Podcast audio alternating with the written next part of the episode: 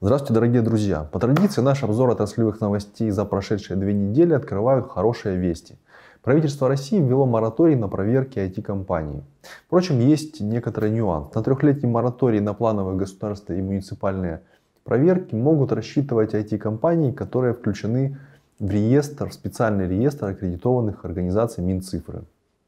Постановление об этом подписал представитель правительства Михаил Мишустин. Михаил Мишустин попросил вице-премьера, руководителя аппарата правительства э, Дмитрия Григоренко взять вопрос на личный контроль и уже предоставлять информацию о том, как соблюдается данный мораторий. На паузу поставят не только проверки, но и призыв в армию специалистов отечественных IT-компаний. Речь идет о молодых людях до 27 лет, которые имеют высшее образование и работают в IT-компаниях не менее одного года, говорится в сообщении на сайте правительства.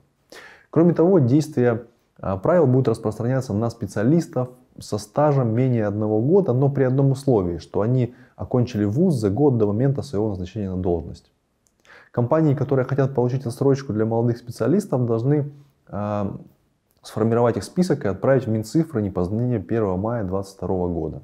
Затем ведомство предоставит обобщенный перечень Министерства обороны, которое сформирует итоговые списки и уже адресует их в военкоматы для оформления отсрочки. Продолжает наращивать свои возможности портал госуслуг.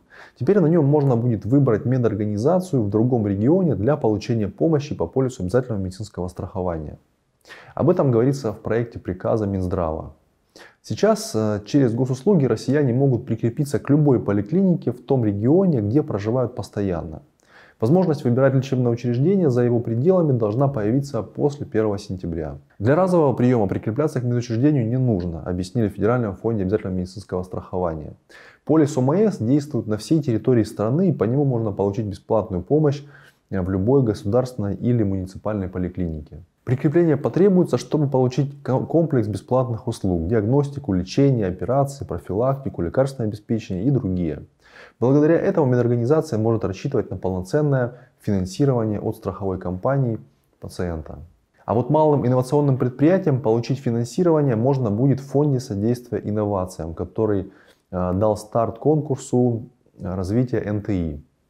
Конкурс ориентирован на поддержку предприятий, которые имеют положительную деловую репутацию, а также опыт разработки, вывода на рынок и продаж наукоемкой продукции.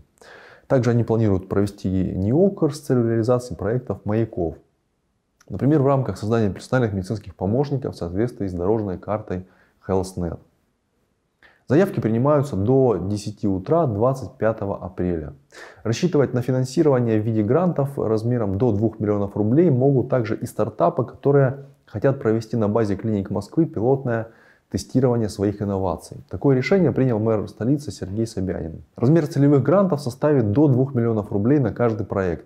Средства могут быть использованы для компенсации затрат на логистику, страхование, сертификацию, расходные и комплектующие материалы, а также на оплату труда, ремонт и техническое обслуживание. Прием заявок будет открыт в апреле 2022 года. Решение о расширении программы пилотных тестирований инноваций – это часть пакета мер по стабилизации экономики Москвы в условиях санкционного давления. Весьма своевременно, учитывая рост санкционного давления, выглядит новость из Института конструкторской технологической информатики Российской Академии Наук.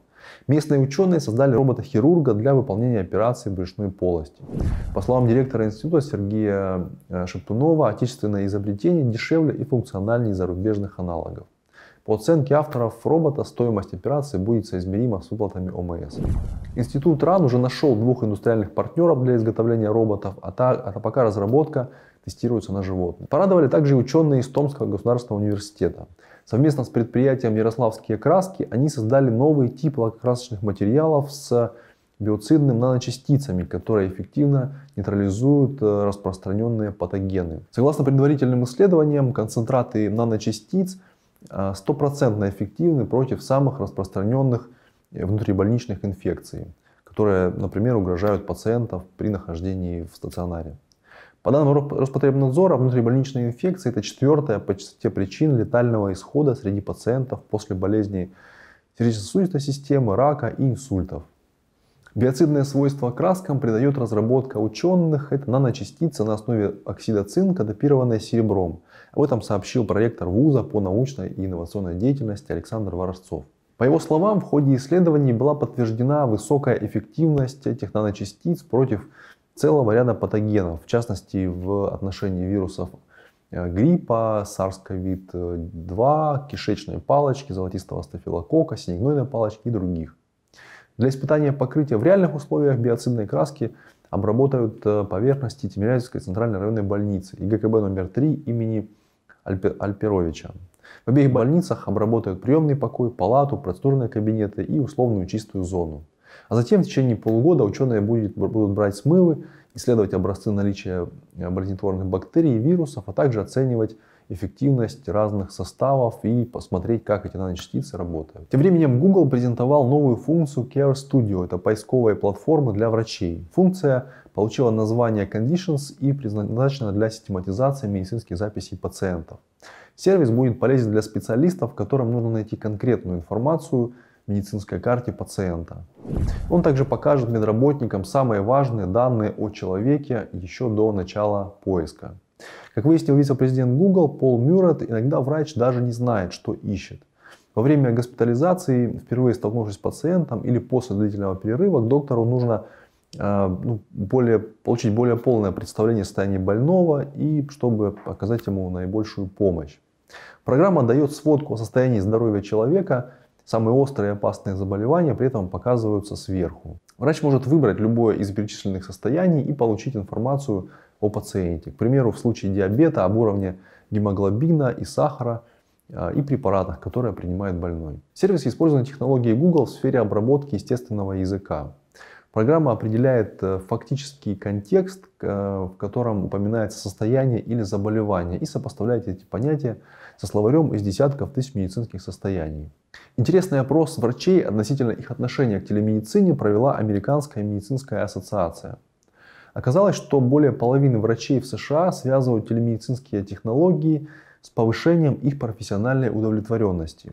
Это объясняется тем, что во время пандемии многие из них вели пациентов, не выходя из своего дома. И благодаря этому они смогли больше времени проводить с семьей и друзьями. Впрочем, отмена особых режимов, введенных во время пандемии, станет большим препятствием для дальнейшего развития телемедицины. Эти опасения разделяют свыше 70% американских докторов.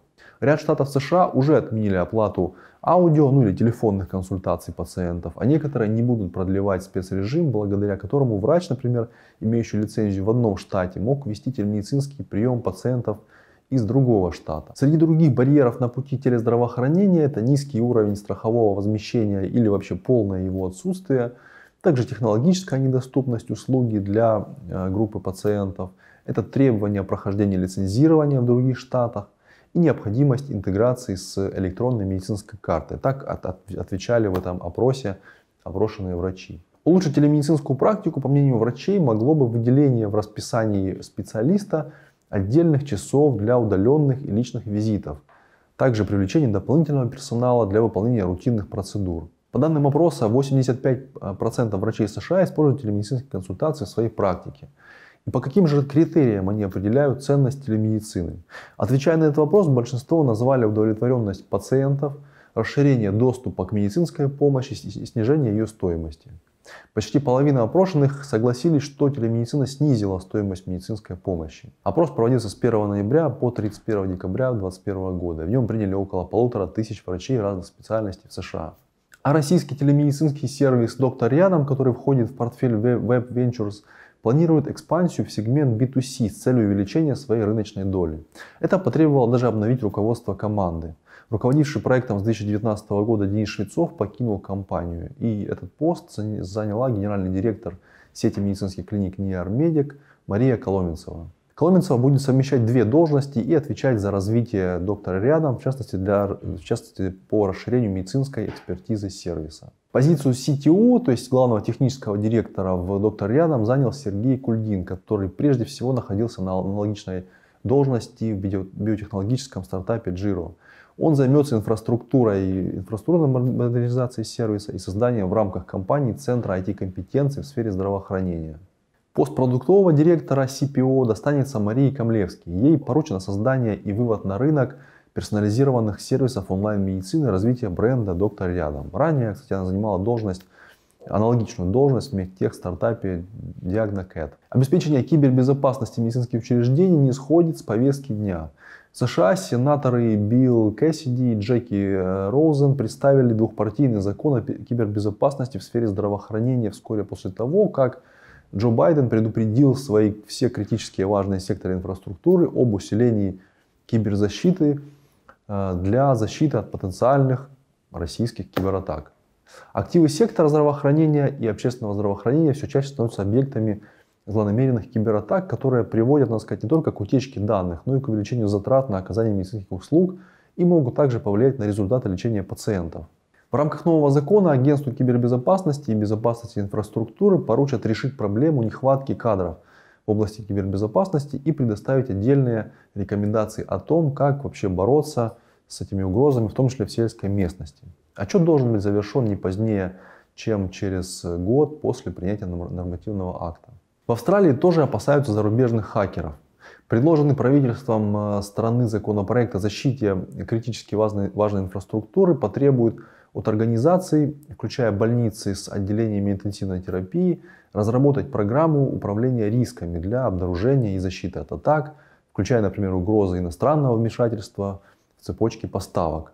Также необходимо выявить сотрудников с высокой степенью риска, которые могут заниматься корпоративным шпионажем и саботажем. Но ужесточение законодательства предполагает также увеличение расходов клиник. Операторы частных больниц предупредили о том, что денег у них на эти меры нет, и принятие нового закона о кибербезопасности приведет к закрытию отделений интенсивной терапии.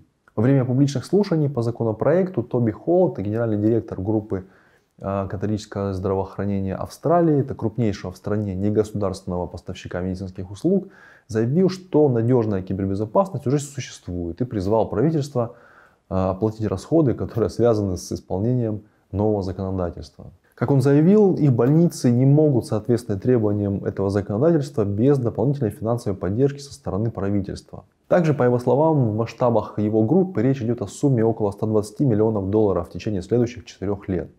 В то время как государственные больницы получат господдержку для реализации изменений, частным больницам, например, придется заплатить из собственного кармана сначала 8,5 миллионов долларов для внедрения требуемых изменений, а затем по 6 миллионов в год на каждую больницу.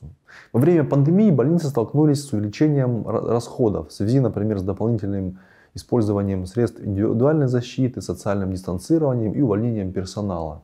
И вместе с тем доходы клиник значительно сократились из-за ограничений на плановые операции. Если закон будет принят, то частная больница в Тувумбе может быть вынуждена закрыть отделение интенсивной терапии, что усилит нагрузку на государственную систему. Это заявили представители клиники.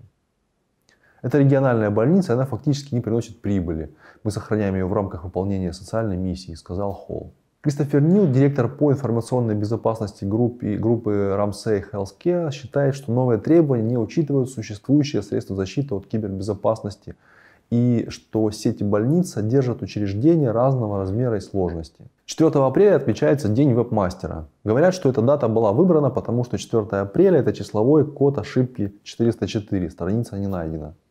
Поздравляю всех причастных к этому празднику и желаю интересных задач, увлекательных проектов и профессионального роста. На этом у меня все. Спасибо за внимание. До скорых встреч. Увидимся через две недели.